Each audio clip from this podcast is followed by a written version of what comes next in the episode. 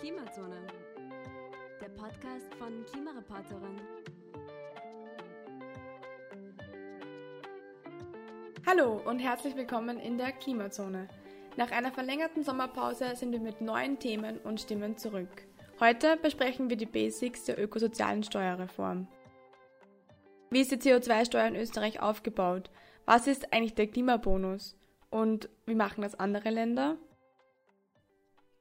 Zuerst ein kurzer Rückblick. Anfang Oktober verkündete die türkis-grüne Regierung die ökosoziale Steuerreform für Österreich. Im Rahmen dieser Podcast-Folge betrachten wir die ökologische Dimension dieser Steuerreform.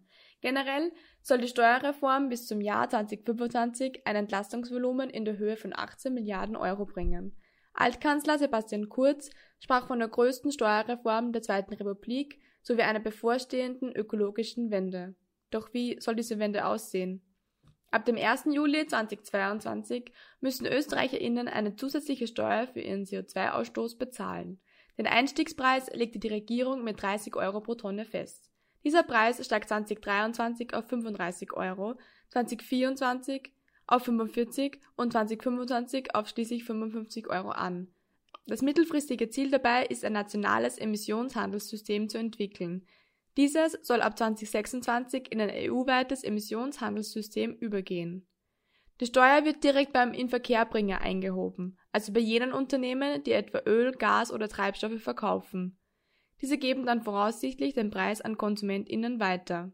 Was bedeutet das? Durch die Besteuerung von CO2 erhöhen sich beispielsweise die Treibstoffpreise um 7,6 bis 8,8 Cent pro Liter im Jahr 2022. Konkret bedeutet die Besteuerung mit 30 Euro pro Tonne einen Preisanstieg von 8,8 Cent pro Liter bei Diesel, 7,6 Cent pro Liter bei Benzin, 9,7 Cent pro Liter bei Heizöl und 0,7 Cent pro Kilowattstunde bei Gas. Für Haushalte, die mit Gas oder Heizöl heizen, bedeutet das eine durchschnittliche Mehrleistung von rund 130 Euro. Für AutofahrerInnen bedeutet die CO2-Steuer zusätzliche Ausgaben von rund 140 Euro pro Jahr. Diese Anstiege sind nicht besonders aufregend, denn es hat in den letzten Jahren bereits derartige Preisanstiege auf dem Markt gegeben. Die Einnahmen aus der CO2-Bepreisung gehen unter anderem in Form eines Klimabonus zurück zur Bevölkerung. Der Klimabonus soll an Menschen in Österreich ausbezahlt werden. Ab Juli 2022 erhält jeder, jede Erwachsene in Österreich mindestens 100 Euro Klimabonus im Jahr. Jedes Kind bekommt die Hälfte, also 50 Euro. Als Prinzip dahinter, je weniger CO2 verbraucht wird, desto mehr bleibt vom Klimabonus übrig. Es ist geplant, Aufschläge je nach Wohnort zu zahlen. Das heißt, wer zum Beispiel am Land wohnt, eine schlechte Öffi-Anbindung hat, beziehungsweise generell eine schlechte Infrastruktur hat, bekommt einen höheren Klimabonus ausgezahlt.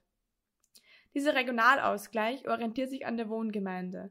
Dabei gibt es drei Kategorien. Die öffentliche Anbindung, gemeinsam mit dem Ausbau der Infrastruktur wie Schulen, Einkaufsmöglichkeiten usw. ergeben die Kategorie. Diese Kategorisierung wird von der Statistik Austria vorgenommen. Somit wird es ab 2022 vier Stufen geben. 100 Euro für BewohnerInnen der Großstadt. Wohnt man in Mödling, Niederösterreich oder in Leoben in der Steiermark, wird es etwa 133 Euro geben. In Neusiedl am See im Burgenland oder in Everding in Oberösterreich 167 Euro und in dünn besiedelten Gebieten wie Litscha in Niederösterreich oder Mellau in Vorarlberg werden es 200 Euro sein. Neu hinzugekommen ist ein Stabilitätsmechanismus, der ab 2023 gilt. Steigen die Energiepreise für Haushalte um mehr als 12,5 Prozent, wird sich der CO2-Preis im Jahr darauf um 50 Prozent reduzieren. Sinken die Energiepreise, wird der CO2-Preis im Folgejahr um 50 Prozent erhöht. Mit welchem Lenkungseffekt wird gerechnet? Aus der Wissenschaft hört man gesammelt einen großen Zuspruch für die Einführung einer CO2-Bepreisung. Der Preis an sich ist jedoch für sie zu niedrig gewählt. 30 Euro pro Tonne sind zu niedrig, um die Bevölkerung zum Umstieg auf öffentliche Verkehrsmittel oder klimaschonendes Heizen zu bewegen. Außerdem sollte der CO2-Preis nicht unter jenem des europäischen Emissionshandelssystems liegen und müsste somit mindestens 60 Euro pro Tonne betragen. Fridays for Future fordert beispielsweise einen Einstiegspreis von 80 Euro pro Tonne CO2, um die Klimaziele der EU bis 2040 zu erreichen. Sei zudem ein rascheres Anheben dieses Betrags nötig. Der WWF bewertet den Einstieg in die CO2-Bepreisung als wichtigen Schritt, fordert aber einen steileren Preispfad und einen größeren Ökobonus. Als verheerendes Signal sieht der WWF den erneuten, verschobenen Abbau umweltschädlicher Subventionen. Denn nicht angetastet wurde in dieser Steuerreform das Dieselprivileg, also der Steuervorteil für Dieselverbrenner. Durch die Ökosteuerreform soll klimaschädliches Verhalten teurer und klimaschonendes Verhalten attraktiver werden. Trotz dieses Leitspruches beendet die Regierung diese umweltschädlichen Subventionen nicht. Auch dem VCÖ ist der CO2-Preis zu niedrig. Für den Verkehrsclub Österreich bedeutet das hohe Kosten für Allgemeinheit und künftige Generationen. Sie erinnern daran, dass die Klimaschäden durch 1000 Kilogramm CO2 laut Bundesamt 201 Euro betragen. Die Umweltschutzorganisation Greenpeace ortet ebenfalls einen zu niedrigen CO2-Preis und fordert das Ende klimaschädlicher Subventionen. Ähnlich sieht es die Umweltschutzorganisation Global 2000. Auch für sie ist der Einstiegspreis zu gering. Sie fordern neben einem höheren CO2-Preis ein wirksames Klimaschutzgesetz, ein erneuerbares Wärmegesetz für den Ausstieg aus Öl- und Gasheizungen und ein Effizienzgesetz. Weitere Kritik gibt es bezüglich des Klimabonus. Hier gehen die Meinungen jedoch ein wenig auseinander. Die einen sagen, es ist gut, dass das Geld direkt an die BürgerInnen ausbezahlt wird. Kritisiert wird aber, dass alleinig der Wohnort ausschlaggebend für die Höhe des Klimabonus ist. Da der CO2-Preis auch für fossiles Heizen anfällt, betrifft dieser auch BewohnerInnen von Mietwohnungen. Diese können sich das Heizsystem ihres Wohnhauses nicht selbst aussuchen, müssen mit Erdgas oder Erdöl heizen und zahlen somit CO2-Steuer. Wie sieht es im internationalen Vergleich aus? In der EU gibt es bereits in 15 Vertragsstaaten eine CO2-Steuer. Ein Vorzeigebeispiel ist Schweden. In Schweden ist es schon heute deutlich teurer. 1180 Kronen, das sind 111 Euro pro Tonne CO2-Gehalt werden auf dem Verkauf von Brenn- oder Treibstoffen aufgeschlagen. Das ist laut der Weltbank-Aufstellung der weltweit höchste Preis, gefolgt von den Abgaben in der Schweiz und Finnland. Politische Probleme scheint es in der Heimat von Klimaaktivistin Greta Thunberg damit kaum zu geben. Die Regierung betont, ihr Beispiel zeige, dass eine CO2-Steuer einfach einzuführen und zu erheben sei, mit geringen Kosten für Behörden und Betreiber. Die Steuer wurde schon 1991 als eine der ersten eingeführt, seitdem schrittweise erhöht und um Ausnahmen beispielsweise für die Industrie bereinigt.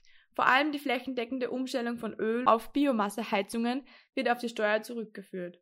Strom beziehen die Schweden ohnehin eher aus Wasser oder Atomkraft. Der Präsident des Umweltbundesamts Deutschland, Dirk Messner, betont bezüglich der Ökosteuer in Deutschland, aus Klima- und Umweltschutzsicht ist es sinnvoll, den CO2-Preis weiter zu erhöhen. Und das ist auch sozialverträglich möglich, wenn der Staat die zusätzlichen Einnahmen aus der CO2-Bepreisung nutzt, um klimaverträgliche Antriebstechnologien zu fördern. Abschließend lässt sich festhalten, dass es sehr zu begrüßen ist, dass Österreich ab nächsten Jahr eine CO2-Steuer hat. In der nächsten Folge gehen wir genauer auf die CO2-Steuer in Österreich ein. Dafür sprechen wir mit dem Umweltjuristen Florian Stangl. Er verrät uns seine Meinung aus juristischer Sicht zu der Steuerreform, erzählt über Klimaklagen und warum in fünf Jahren jede juridische Fakultät ein Institut für Klimarecht haben sollte. Mehr von KlimareporterIn findet ihr auf unseren Social Media Kanälen oder auf unserem Blog auf klimareporter.in. Wir freuen uns außerdem über Feedback zu unseren Podcast-Folgen und eine Bewertung auf Apple Podcasts. Ich bedanke mich fürs Zuhören und wir hören uns bald wieder. Ciao!